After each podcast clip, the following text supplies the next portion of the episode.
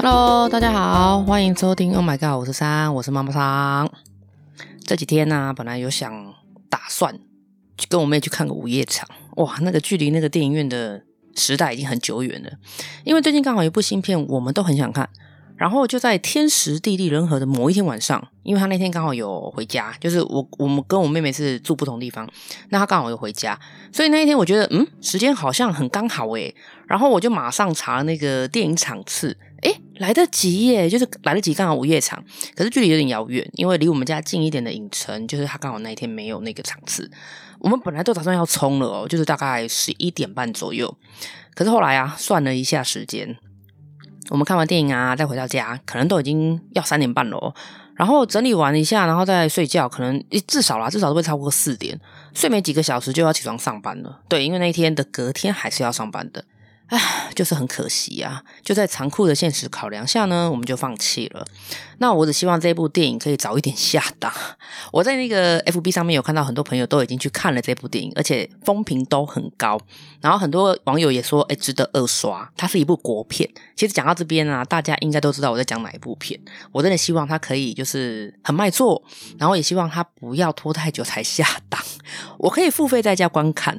我我希望可以早点看到啦，可是电影院可能就有一点难了，好吧？OK，那就祝福我们这一部国片大卖喽。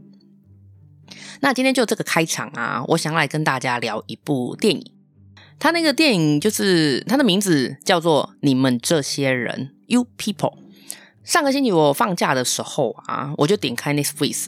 然后，因为我每次放假都会大概大概可能会看个两部的电影，就在家，反正也是陪伴我妈看电视，只是她看她的电视，然后我可能就看我的电脑啊，我就戴着耳机，然后各自做各自的事情这样。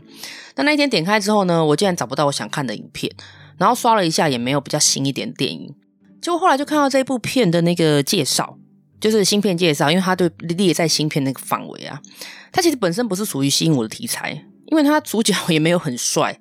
可能他年轻的时候应该是还不错的啦，可是因为可能年纪大了，或者是可能这个形象就是可能设定设定成这个样子，所以除了不帅以外又胖胖的，然后我我也认不出他是谁，就是也没有很大咖的演员啊，不不能这样说，因为电影里面有一个很有名的演员，可是现在年轻人大概可能也不认识了啦，就是那个艾迪墨菲。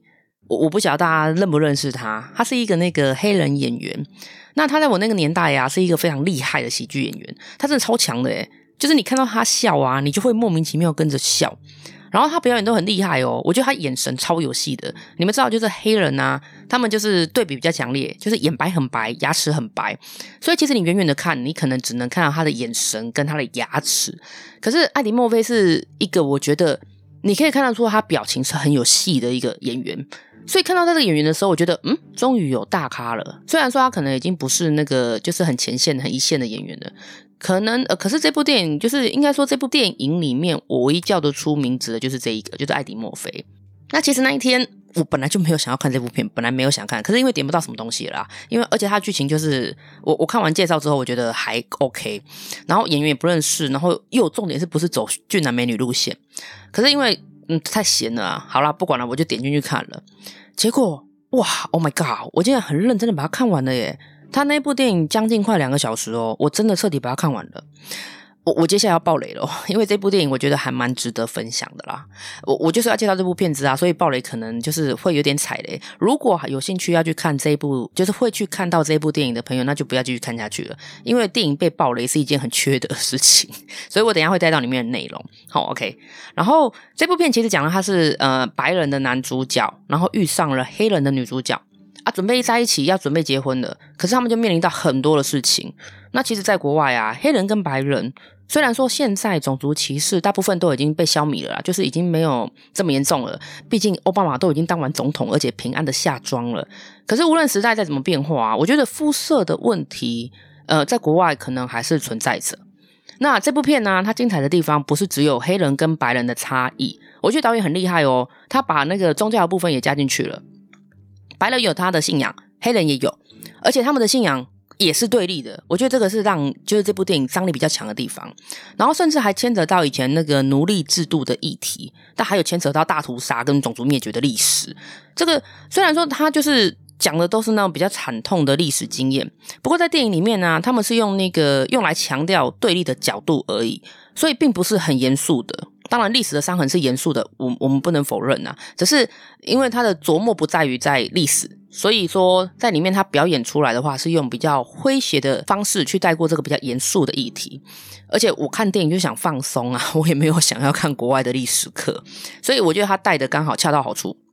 那男女对都没有问题啊，互动感觉也非常有爱，就是我觉得蛮喜欢他们的互动。可是有问题的是他在他们的父母亲，女主角的爸爸啊，就是艾迪墨菲演的。他也颠覆了他以往的那个角色形象哦。他在里面演了一个很严肃、很严肃的老伯，然后就是固有思想，而且非常非常传统的黑人爸爸。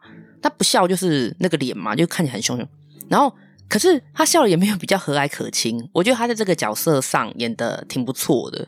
然后，嗯，他表现就是，反正我不喜欢我的女婿是白人，然后所以就想尽办法挑剔自己的女婿啊。他立场就是觉得，哎，我自己的女儿是适合最好的。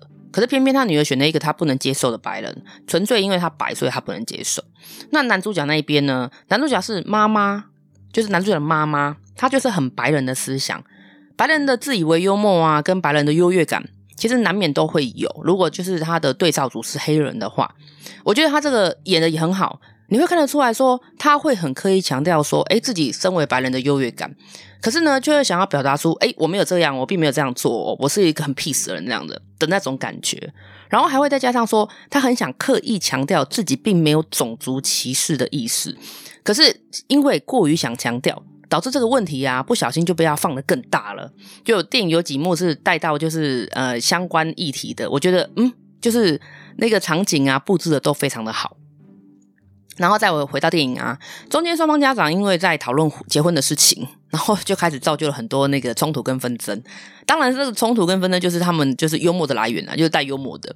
可是也有一点强调那个种族对立，就是我不断在提的这部电影，它是强调种族对立跟宗教对立。当然，以我们这种不是很了解他们祖先纠葛的人，可能在这一块的小部分上会看不懂。像我有某几个段落啊，就不是很清楚他们到底提到那个历史代表着什么的样的意义，然后是不是很重要的这样子。所以我还特地暂停哦，我去 Google。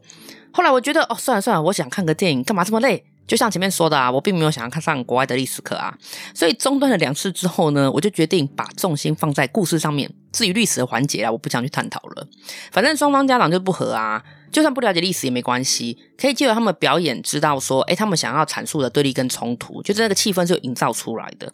当然，在很多时候，那个男女主角就是想当和事佬，毕竟他们才是当事人啊，就会出现很多很爆笑的事情发生。